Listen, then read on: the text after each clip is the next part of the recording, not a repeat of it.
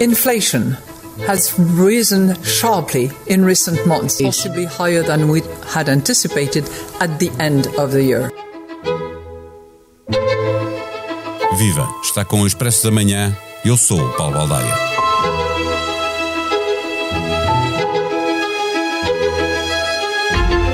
Nos anos 70 do século passado, foi também a energia, no caso um choque petrolífero, a provocar uma crise económica que resultou numa estagflação. Inflação muito elevada, fraco crescimento económico e taxa de desemprego altíssima. O cenário já tinha sido colocado antes da Rússia invadir a Ucrânia, mas a guerra agravou a expectativa de que os problemas na economia se mantenham durante vários anos, mesmo que fosse possível acabar rapidamente com o conflito militar. O FMI assinalou no fim de semana passado que a guerra terá consequências severas no crescimento global da economia e alertou para o facto de serem os mais pobres quem vai pagar mais caro pelos problemas que estamos a viver. Por uma razão óbvia, a inflação faz sentir sobretudo na energia e na alimentação, que tem grande impacto no cabaz da população com menores rendimentos. À conversa com João Vieira Pereira, diretor do Expresso, olhamos para o momento atual e traçamos cenários. O Expresso da Manhã tem o patrocínio do BPI. O BPI tem soluções para apoiar as empresas do setor do turismo na transição para a sustentabilidade. Mais informações em bancobpi.pt. BPI, um banco para o turismo. Registado junto do Banco de Portugal sob o número 10. Viva João Vieira Pereira, no momento em que as principais economias eh, procuravam resolver o problema da inflação, com perspectivas de um crescimento significativo por força de estarmos a sair de uma crise provocada pela pandemia, chegamos ao dia de hoje sem ter inflação resolvida, bem pelo contrário, e com muitas economias a darem sinais de uma travagem brusca. Eh, qual é o perigo? Eh, existe mesmo, aliás, começar por aí, um perigo de estagflação e qual é, e qual é esse perigo? Olá, Paulo. Existe de facto esse perigo, mas não passa neste momento de uma ameaça.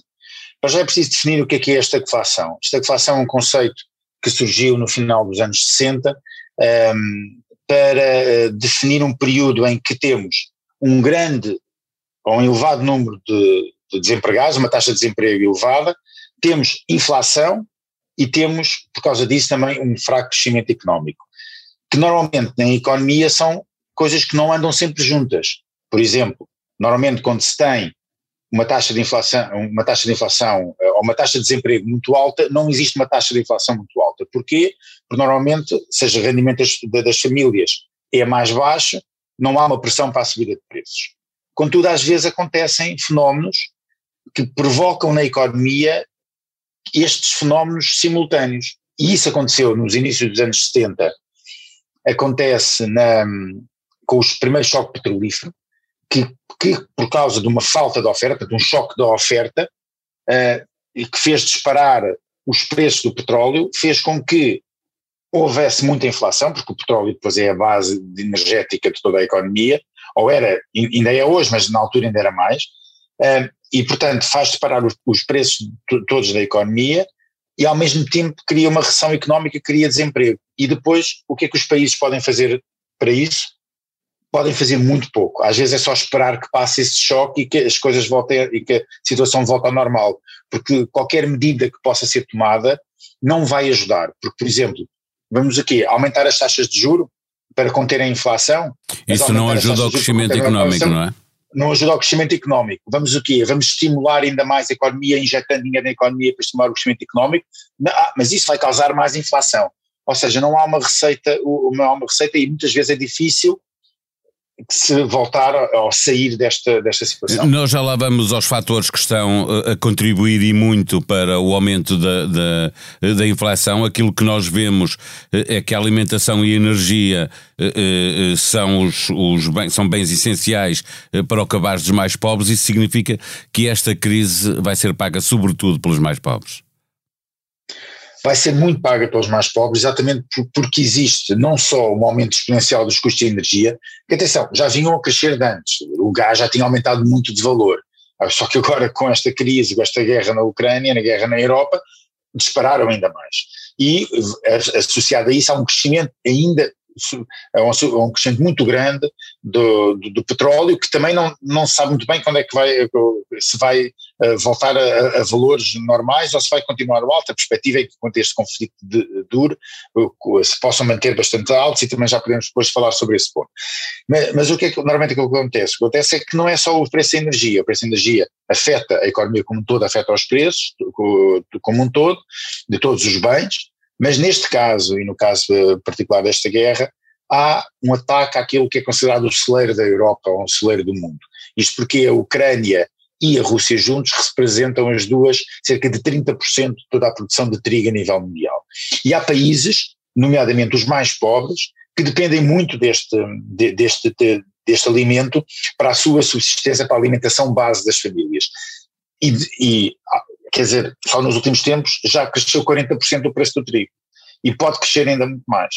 E não é só, às vezes, pensar assim, ok, a guerra ou a, a dificuldade que é de plantar e semear simplesmente porque existe guerra, ou a dificuldade de escoar produtos porque existe um boicote aos produtos russos, por exemplo, que, que pode prejudicar a produção. Por exemplo, quando existe um boicote aos chips, quando existe boicote a, a outros produtos à Rússia, nós podemos ter até o agricultor que, coitado, quer uh, vai e plantar uh, uh, e semear trigo, mas se avariou o trator, não há peça para arranjar o trator, não há produção também. Ou seja, tudo na guerra faz com que exista entraves à produção. Portanto, a produção tende sempre a ser mais baixa do que era antes. E isso vai aumentar ainda mais os preços. Agora, imagines o que é que é para países mais pobres, que dependem muito destes alimentos, o que é que pode causar? E eu ainda, ainda li uh, recentemente um texto no, no Washington Post onde o, o, autor descrevia, por exemplo, o que é que podia acontecer no Egito, que importa cerca de metade do, seu trigo que consome, importa da Rússia e da, uh, e, e, da Ucrânia, o que é que pode acontecer em termos de tensões sociais no, no próprio, no, no próprio país se de repente se não houver pão, se não houver pão, que é, é, base alimentar. Dizer que também é possível como, que. Nos... Como se costuma dizer, em casa que não há pão. Todos galham, ninguém, tem razão. Ninguém tem, ninguém tem eh, razão. O problema também pode acontecer, não é obviamente da mesma magnitude, mas também pode haver nas democracias ocidentais problemas com uh, uh, o aumento da contestação social uh, com estes bens, a energia e a alimentação a, a subirem, e mesmo um aproveitamento da extrema direita de, de, destes fenómenos de de contestação eh, social. Eh, tu estavas há pouco a falar da importância da energia, do tempo que pode durar esta guerra, mas sobretudo do tempo que pode durar a crise, que pode ir muito para lá da guerra. Não, é? não exatamente, é porque mesmo que a guerra termine, vamos imaginar que todos nós gostaríamos que este, que, que este conflito uh, armado, portanto, a guerra terminasse amanhã. Aquilo que aconteceu e o ataque e a invasão russa à Ucrânia é algo que vai perdurar e que os efeitos vão perdurar. A União Europeia já tomou medidas para se isolar dos efeitos de uma Rússia de, ou de, de, relações com a Rússia em termos de dependência energética. É sabido que os Estados Unidos já, já suspenderam a importação de produtos uh, petrolíferos e, e derivados do petróleo da Rússia. O Reino Unido diz que até ao final do ano deixa de importar qualquer produto vindo da Rússia. Aqui o grande problema é a União Europeia, que continua muito dependente, principalmente Com países para a Alemanha, Polónia, é? a Roménia, a Alemanha, etc., que dependem em grande parte não só do gás, mas também do petróleo. Aliás, quase 70% das exportações de petróleo da Rússia são para, são para, para a Europa. E, portanto, não se pode desligar de um dia para o outro uh, esta conexão. E não interessa a ninguém, atenção, os próprios, os, os próprios, o próprio governo russo, o próprio Kremlin diz que não interessa a ninguém que a Rússia desligue uh, ou feche o, o gasoduto, porque não interessa. À Europa que não recebe esse gás que tanto precisa, nomeadamente para aquecimento e para a indústria pesada, mas também não interessa aos russos que deixam de receber os euros, as divisas como pagamento desse gás, que aliás está em valores uh, muito, muito, muito elevados. Não interessa a ninguém que isso aconteça, mas claramente a União Europeia diz, mas nós vamos, temos de diminuir essa dependência.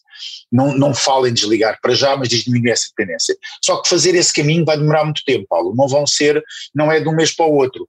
É, estamos aqui a falar de uma década para conseguir uh, que a Europa seja mais sustentável em termos de energias verdes ou mais dependente daquilo que é o chamado o, o, GPL, portanto o, gás liquefeito que vem de, de barco de, de, outros destinos, nomeadamente dos Estados Unidos, ou da, América do Sul, ou de África, etc., e que vem de barco até, é, é, até aos portos europeus e depois pode entrar no sistema e daí abastecer toda a Europa. O problema é que também não existem esses canais tão fáceis de abastecimento assim, é preciso criar. Existe o estrangulamento dos Pirineus, quer em termos elétricos, quer em termos de gás. Portanto, tudo isto são investimentos que vão ser feitos, ou que agora, se calhar, vão ser feitos mais rapidamente, mas que ainda vão demorar e que vão perdurar esta dependência da Rússia. E isso quer dizer que vamos ter durante muito tempo, eu já vinha de trás, antes desta guerra, eh, não tinha, aliás, causas uh, uh, deste conflito armado, os preços da energia sempre a crescer, mas a expectativa é de que tenhamos preços muito altos durante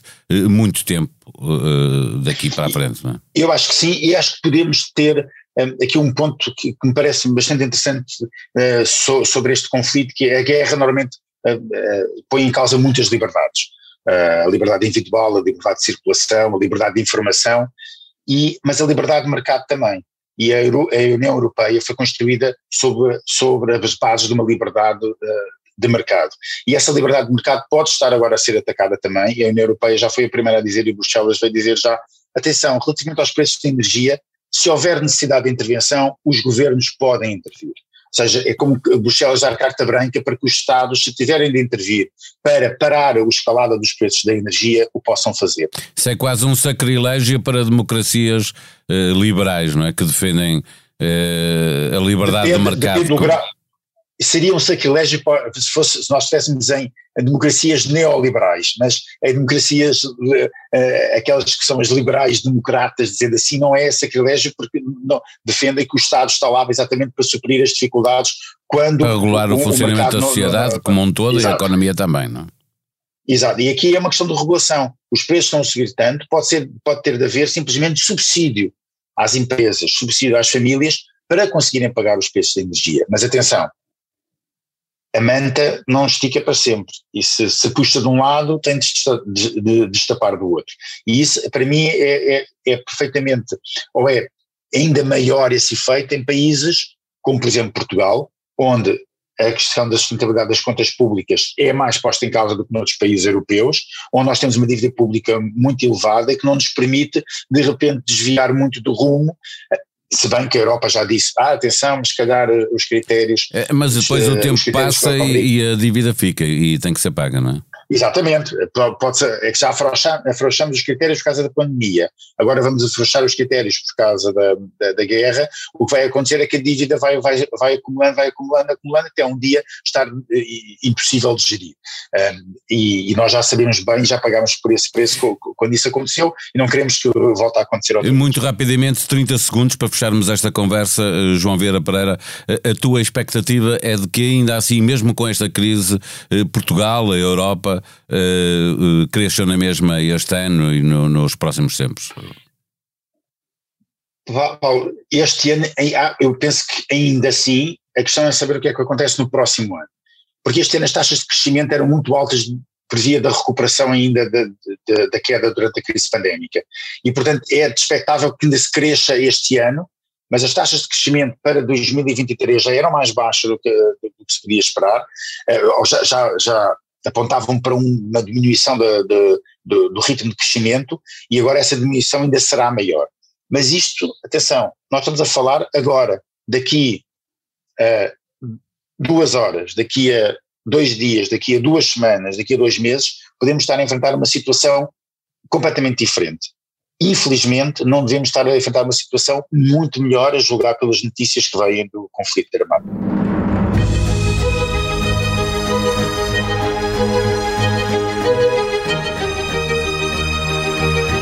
Em Expresso.pt continua a acompanhar a evolução da guerra e as suas consequências em todo o mundo. Por cá, sem que a guerra seja tida nem achada, o novo banco apresentou lucros, mas pede mais 200 milhões de euros ao Fundo de Resolução e já enfrenta oposição. O Presidente da República critica esta obra de Santa Engrácia, uma obra que os portugueses vão pagando ano após ano.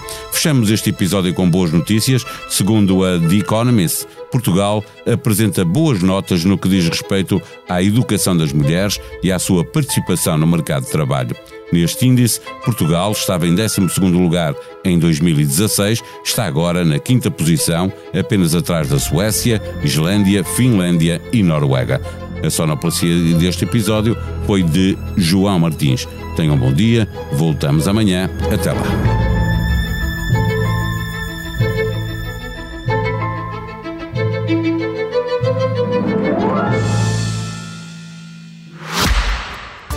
Expresso da Manhã tem o patrocínio do BPI. O BPI tem soluções para apoiar as empresas do setor do turismo na transição para a sustentabilidade. Mais informações em bancobpi.pt. BPI, um banco para o turismo. Registado junto do Banco de Portugal sob o número 10.